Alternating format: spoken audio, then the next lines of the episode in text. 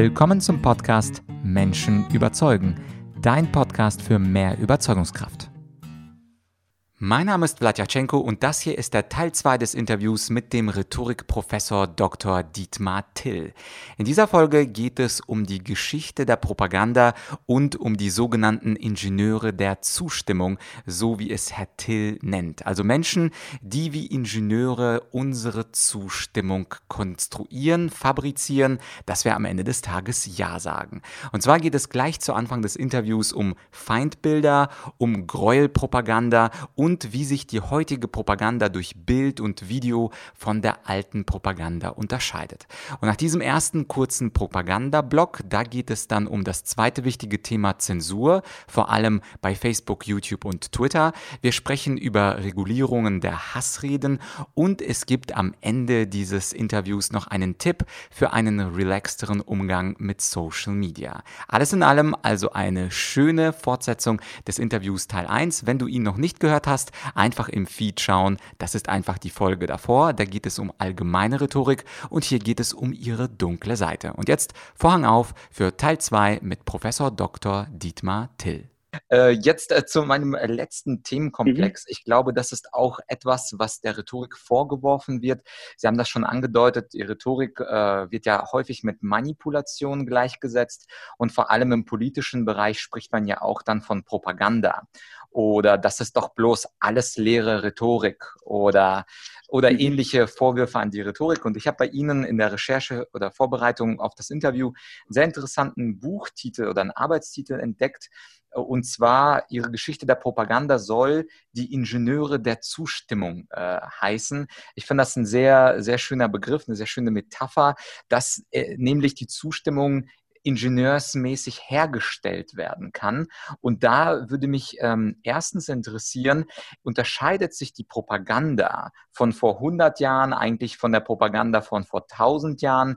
Jetzt als Laie könnte man ja sagen, viele Propagandamenschen oder viele Diktatoren spielen mit der Angst und mit den Feindbildern. Nur waren mhm. das mal Perser, dann waren das irgendwann die Franzosen oder die Juden oder die Japaner. Aber im Grunde Feindbild aufbauen, Angst Angst herstellen und sich als Helden, als rettenden Helden äh, positionieren, wäre ja zum Beispiel etwas, was ich jetzt spontan sagen würde, mhm. jahrhundertübergreifend ist.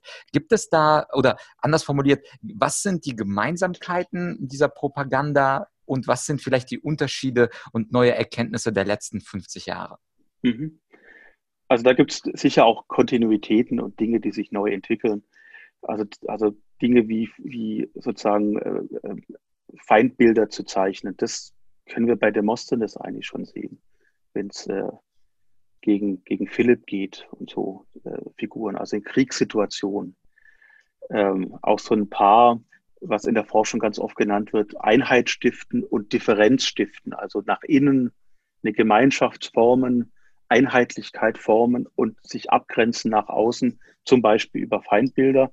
Da spielt ja dann auch die Gräuelpropaganda eine ganz zentrale Rolle, die in allen Kriegen immer wieder gestreut wird. Ähm, kann man eigentlich wirklich in allem. Im Ersten Weltkrieg spielt das eine ganz, ganz zentrale Rolle, ähm, äh, die Gräuelpropaganda. Ähm, was jetzt natürlich neu ist, sagen wir mal, ab dem, es ist ab dem 20. Jahrhundert, ist, dass natürlich sozusagen das mediale Angebot, das, das, äh, die mediale Instrumente ganz vielfältig werden.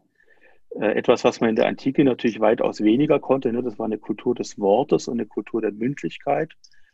Äh, nun tatsächlich mit Bildern Propaganda machen. Und wir wissen ja, dass Bilder, das kennen wir aus den Anti-Raucher-Kampagnen, das ist die Einsicht der Anti-Raucher-Kampagnen, dass man mit Verbalbotschaften weniger erreicht als mit diesen schrecklichen Bildern von abgefaulten, äh, weiß ich, Armen und äh, amputierten Gelenken und sowas. Also ein Bild hat ein ganz anderes psychologisches Wirkungspotenzial als eine Verbalbotschaft. Und sobald man mit Bildern operieren kann, ne, mit Plakaten operieren kann, mit Fotos operieren kann, auch mit gefälschten und retuschierten Fotos natürlich operieren kann, ähm, ähm, dann auch mit Filmen operieren kann. Und heute in die Social Media, ne, wenn man Deepfakes denkt und all diese Dinge, die sich jetzt da tun, die Möglichkeiten sind natürlich unendlich raffiniert geworden und eben auch die Möglichkeiten, das ist vielleicht auch ein ganz entscheidender Unterschied, auch vielleicht zur Propaganda jetzt des sogenannten Dritten Reiches. das zentrale Problem, glaube ich, mit dem wir uns heute auseinandersetzen müssen, ist, Propaganda von Nicht-Propaganda unterscheiden zu können. Also überhaupt zu wissen, von wem kommt was, wer ist der Sprecher, ist die Botschaft vertrauenswürdig, stimmt es, aber auch, wer ist überhaupt der Sender? Ähm, wer ist es überhaupt, der hier Nachrichten sendet? Ist es überhaupt Propaganda oder ist es Wahrheit? Und wir wissen ja, dass heute Propaganda tatsächlich ganz, ganz oft gar nicht mehr in dem Modus operiert, dass die wirklich eine Botschaft aussenden möchte. Also tatsächlich wie in dem alten Modell der Rhetorik, dass man jemand überzeugt, eine andere Haltung einzunehmen. Sondern wir wissen ja heute, Propaganda funktioniert im Grunde nach dem Terrormodell. Das heißt, emotional für Unsicherheit zu sorgen, Verunsicherung zu betreiben äh, und dass wir gar nicht mehr wissen, was Wirklichkeit ist, was wahr ist, was falsch ist, was wir überhaupt glauben können. Das heißt, die moderne Propaganda, da kann man an IS denken, da kann man aber auch an Dinge denken, die im amerikanischen Präsidentschaftswahlkampf oder im Brexit, in den Brexit-Debatten gelaufen sind. Also so eine tiefe Verunsicherung äh, des Menschen zu erreichen, dass man eigentlich auch gar nicht mehr fähig ist, so etwas wie Vertrauen zu entwickeln oder überhaupt dann auch die Fähigkeit zu entwickeln oder auch die Lust überhaupt noch, sich mit etwas zu beschäftigen. Und das ist, glaube ich, die allergrößte Gefahr im Moment. Und das sind aufgrund der technischen Möglichkeiten, und das ist natürlich also was wie Deepfakes, aber auch rein die Fähigkeit, ähm, dem, was man zum Beispiel Computational Propaganda nennt, da gibt es in Oxford ein ganz interessantes Projekt, die das vor allem auch Twitter und solchen Social-Media-Plattformen untersuchen, ähm, dass heute die Möglichkeiten zum Beispiel auf Facebook sind, Botschaften auf eine bestimmte Gruppe, von der man sehr viel weiß, ne? also das berühmte Targeting. Also das ist ja auch eine, eine Metapher aus dem Waffenbereich, ne? dass man heute kleine Gruppen so maßgeschneiderte Botschaften äh, aussenden kann, ähm, dass die sozusagen dann das auch vielleicht annehmen. Das war früher, wenn man überlegt, Radio, da hat man ein paar Millionen, die eine Radiosendung hören.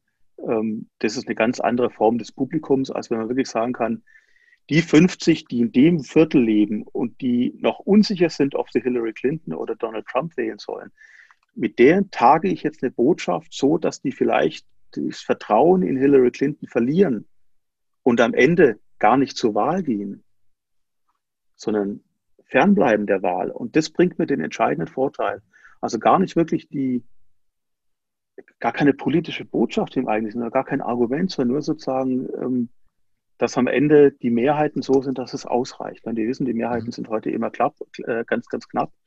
Äh, und das ist etwas, was man heute eben mit, mit Data Mining und mit, mit äh, Big Science und all diesen, diesen Buzzwords, die es da draußen gibt, eben relativ gut machen kann. Das wird zum Teil hier in Deutschland auch in Wahlkämpfen gemacht, auf einem anderen Level und auf einem anderen Niveau.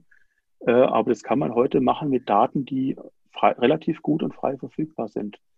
Mhm. Äh, auch die Frage überhaupt beim, also ist ja auch für die, für die Rhetorik auch eine Frage, wo lohnt es sich denn überhaupt hinzugehen? Nicht? Auch das für, für Wahlkämpfer werden wir nächstes Jahr alles wieder sehen.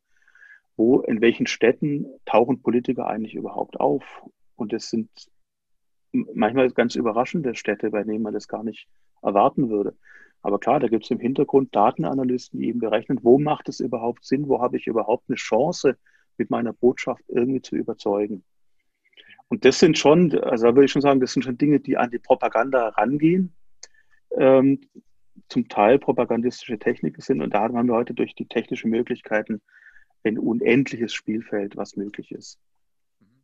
Ja, also die Propaganda hat äh, sozusagen neue Spiellevel bekommen, äh, in dem sie spielen kann. Mhm. Also nicht mehr nur, früher war es nur Text, Urkundenfälschung, dann irgendwie Radio und nur Tonfälschungen. Mhm. Und jetzt gibt es ja äh, zum Beispiel auch Fotos, die dann auf, äh, aufgenommen wurden von Mallorca, die dann aber aus der falschen Zeit aufgenommen wurden, wofür sich Zeitungen entschuldigen. Und dann natürlich diese Deepfakes, also auch Videos, wo Menschen, wo Barack Obama redet und man kann jeden Text in seinen mhm. Wort, in seinen Mund legen und das kann man nicht unterscheiden von, von, einem, ähm, von einem echten beziehungsweise von einem falschen Barack Obama. Äh, zum Schluss wollte ich noch etwas fragen mhm. und zwar, es gibt ja auch äh, heutzutage das Phänomen, Phänomen der Zensur. Und zwar mhm. gibt es ja heutzutage, und das ist ja das Besondere an der heutigen Zeit, große Player wie YouTube und Facebook, die unter anderem auch darüber entscheiden, was Propaganda ist und diese bestimmten Videos oder bestimm bestimmte Profile löscht, nachdem sie dann gekennzeichnet wurden. Sehen Sie da auch ein Problem, dass es nicht nur um den Inhalt geht, sondern dass es nur wenige globale Player gibt? Also das sind ja mhm. im Grunde Twitter, äh, was die Schrift äh, anbetrifft, das ist YouTube, was die Videos anbetrifft und das ist äh, Facebook, was vor allem diese Postings und Social Media mhm. anbetrifft. Das sind ja quasi Monopolisten, die aber eigene Algorithmen haben, die auch Videos zensieren. Ich will jetzt nicht äh, einzelne Kanäle nennen, die zensiert wurden, aber das ist ja schon auf theoretischer Ebene eine ganz neue Welt, in dem es im Grunde nicht mehr jeder auf den Marktplatz schafft, wie so in Athen. Also wenn jemand dahin läuft und schreit, mhm. der König ist ein Mörder, dann äh, kriegt das ja jeder hin. Aber heute ist es mhm. so, dass wenn jemand auf diesen Marktplatz der Ideen geht, dass er möglicherweise vorher oder zwei Sekunden nach Veröffentlichung gebannt wird. Sehen Sie darin auch eine besondere Gefahr der Propaganda durch die Nicht-Propaganda oder durch das Zensieren von Inhalten? Ja, Propaganda vielleicht nicht. Ähm, das glaube ich nicht. Aber es ist schon also eine Gratwanderung. Ich meine, es ist ja immer so, wenn Twitter dann mal irgendwie einen Hinweis hinzufügt oder Facebook mal irgendwas kontextualisiert oder mal ein paar tausend äh, äh, äh Accounts löscht, dann muss man natürlich sagen, da ist der Aufschrei groß.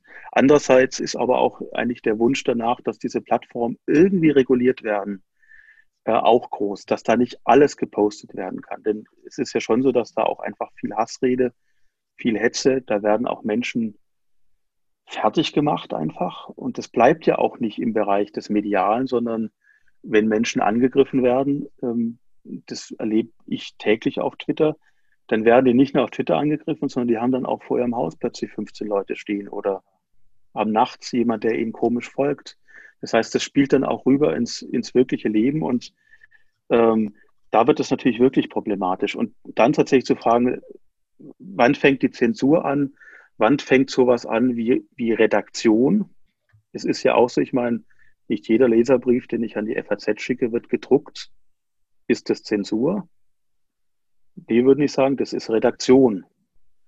Ähm, und das ist wirklich eine Gratwanderung tatsächlich zu sagen. Ähm, ähm, und da haben wir, glaube ich, unserer Gesellschaft, und das ist ja auch nicht nur ein Problem unserer Gesellschaft, sondern das ist eigentlich ein globales Problem, weil wir auch global ja ganz unterschiedliche Standards von freier Rede haben. Ne? Wenn man in den USA guckt, die haben ja im Grunde, wir würden sagen, viel laxeres, viel laxeren Umgang mit freier Rede, denn dort darf man viel mehr sagen als bei uns.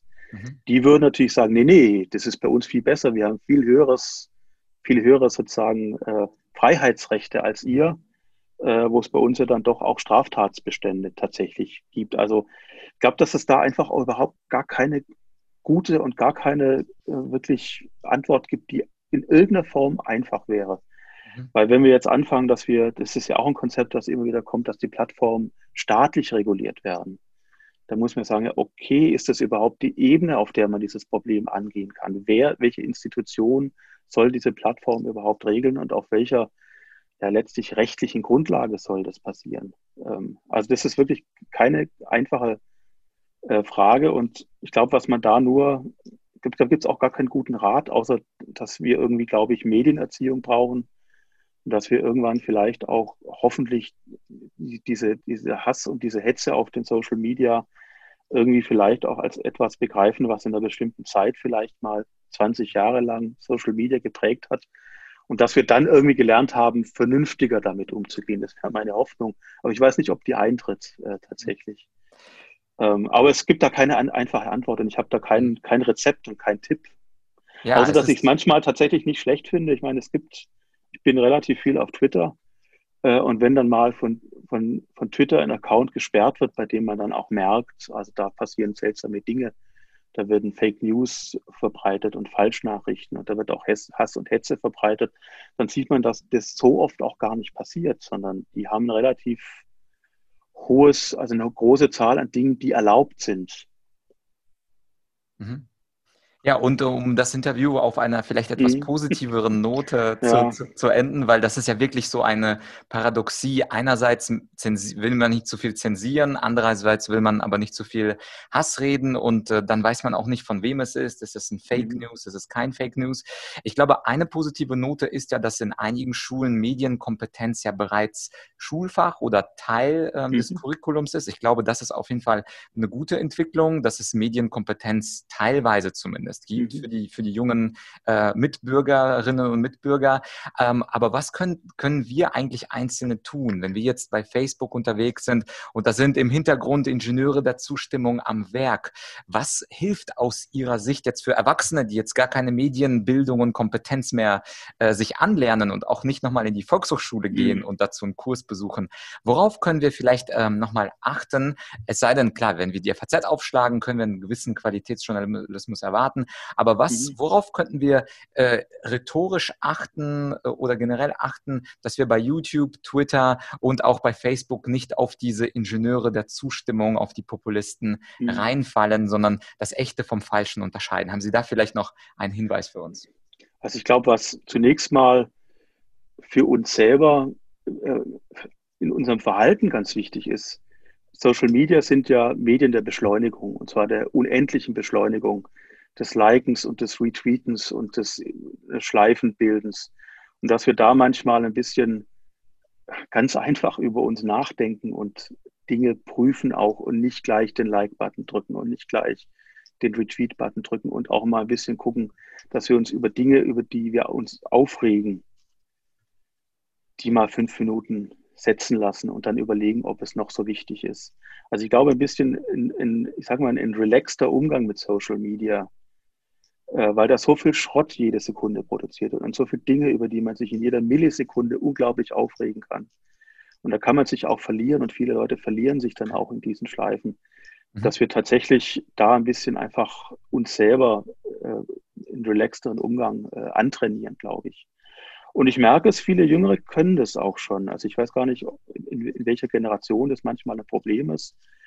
Ähm, das ist eine Frage auch, glaube ich, wie mit den Medien, wie wir mit den Medien äh, aufwachsen, wie wir daran gewöhnt werden und uns gewöhnen, mit diesen Medien umzugehen. Äh, und ich glaube, dass wir in Schule ist natürlich ein wichtiger Punkt, ähm, auch nicht nur Medienkompetenz, sondern tatsächlich auch Rhetorik, Critical Thinking, das, was man in den USA als Critical Thinking sagt, also kritisches Denken. Das heißt, wenn man bei Argumentation ist, wieder prüft, ist es überhaupt ein gültiger Schluss? Ist das fehlschlüssig? Wie argumentiert er überhaupt?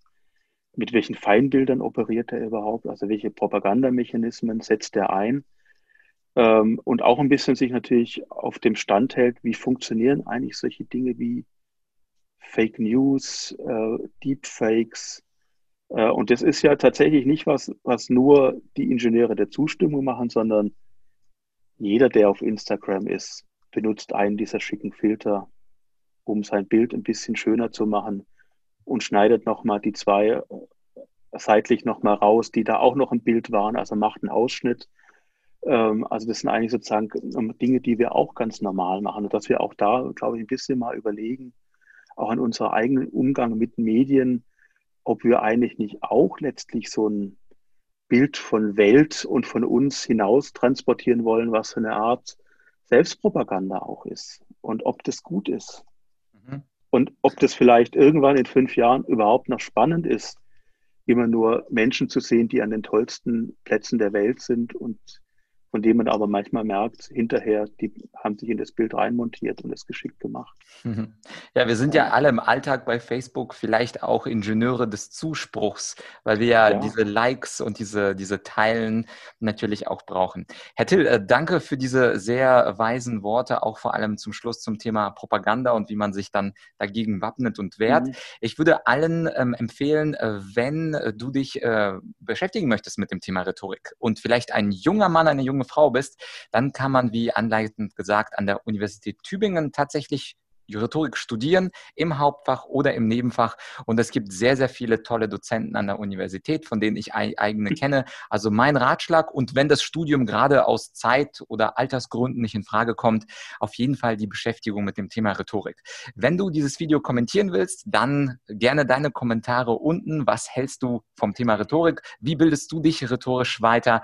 Und gibt es etwas, was Herr Till und ich völlig falsch gesehen haben? Gerne einfach unter dem Video kommentieren. Ansonsten, Herr Till, nochmal ein ganz herzliches Dankeschön für das Interview und ich hoffe, wir sehen uns mal live in Tübingen. Hoffentlich, ja. Hat Spaß gemacht. Vielen Dank. Dankeschön. Ja, das war also das Interview mit Professor Till. Sehr spannend. Also allein schon der Begriff Ingenieure der Zustimmung, der gefällt mir so gut. Ich überlege, mir das auf den Unterarm tätowieren zu lassen. Nein, aber ganz im Ernst, das ist eine sehr, sehr hübsche Metapher. Und zum Zweiten, wir hatten ja angesprochen, dass es ganz wichtig ist, kritisches Denken an den Tag zu legen. Und wenn bei Social Media oder wenn von Seiten aus der Politik etwas behauptet wird, dann sollten wir ganz kritisch hinterfragen, fragen, ob das denn auch stimmt. Es ist aber natürlich einfacher, kritisches Denken an den Tag zu legen, wenn man weiß, mit welchen Mitteln uns Politiker manchmal versuchen zu manipulieren. Und da ist auch schon mein Lieblingsthema an der Reihe, und zwar das Thema dunkle Rhetorik. Es gibt ja einen Mann, der ganz, ganz schön manipuliert im Alltag mit Fake News, mit Twitter-Nachrichten, mit seinen Statements bei öffentlichen Auftritten, und das ist selbstverständlich Donald J. Trump. I am the greatest president. Und wenn du möchtest, dass ich dir erkläre, wie Donald Trump uns eigentlich manipuliert, ganz passend zum Wahlkampf, der ja gerade stattfindet und ganz auch passend zu der Wahl in den USA, dann findest du in meiner Argumentorik Online Akademie auch einen Kurs. Der Kurs, Achtung, ist auf Englisch und dort gibt es auch Videosequenzen von Donald Trump und ich erkläre dann anschließend, wie uns da Trump manipuliert hat mit seinen Language Tricks, mit seinen Logical Fallacies und mit seinen Psychological Tricks. Das heißt also, wenn du gut Englisch kannst und wenn du dich interessierst für diesen Punkt, wie manipuliert eigentlich Trump, dann empfehle ich dir diesen Online-Kurs. Wie immer sind die ersten paar Lektionen freigeschaltet. Du findest also in der Beschreibung dieses Podcasts einen Link, klicke drauf oder kopiere ihn raus in den Browser und wenn du etwas runter scrollst auf der Landingpage des Online-Kurses, dann wirst du dort einen Button finden, wo Vorschau draufsteht. Da ein einfach draufklicken und dann wirst du die ersten drei Lektionen kostenlos sehen können. Und wenn dich der Kurs dann zum Thema Donald Trump und seine kommunikativen Tricks überzeugt, dann würde ich mich natürlich freuen, wenn du diesen Online-Kurs erwirbst und lernst How I Manipulate People und natürlich auch mein Buch zu diesem Thema dunkle Rhetorik. Falls du also neu in diesem Podcast bist, habe ich ein schönes Buch zum Thema Manipulation geschrieben. Das findest du auch verlinkt in der Podcast-Beschreibung oder einfach auf Amazon, wenn du meinen Namen eingibst und dunkle Rhetorik dahinter, dann findest du auch dieses Buch. Für heute war es das. Ich würde mich sehr freuen, wenn du diese Podcast-Folge mit einem Freund, einer Freundin teilst, denn das geteilte Wissen, das wird doppelt vermehrt und schneller vermehrt und es ist doch schön, wenn du und ich anderen Menschen helfen, etwas bewusster mit Propaganda in Social Media umzugehen. Also danke dafür, dass du die Podcast-Folge teilst mit ein, zwei Leuten und wenn du da noch zwölf Sekunden Zeit hast, dann bewerte doch diese Folge und schreib einen kurzen Satz an Rezension, wie dir diese Folge gefallen hat und wie dir natürlich der gesamte Podcast gefällt. Ich gucke einmal in der Woche auf die Rezensionen und freue mich immer wieder, wenn da was Schönes steht. Ansonsten hören wir uns das nächste Mal wieder mit einer Solo-Folge. Das Thema verrate ich nicht, damit du einen sehr, sehr guten Grund hast, diesen Podcast zu abonnieren. Wir hören uns in ein paar Tagen. Ich wünsche dir bis dahin eine schöne Zeit. Bis bald, dein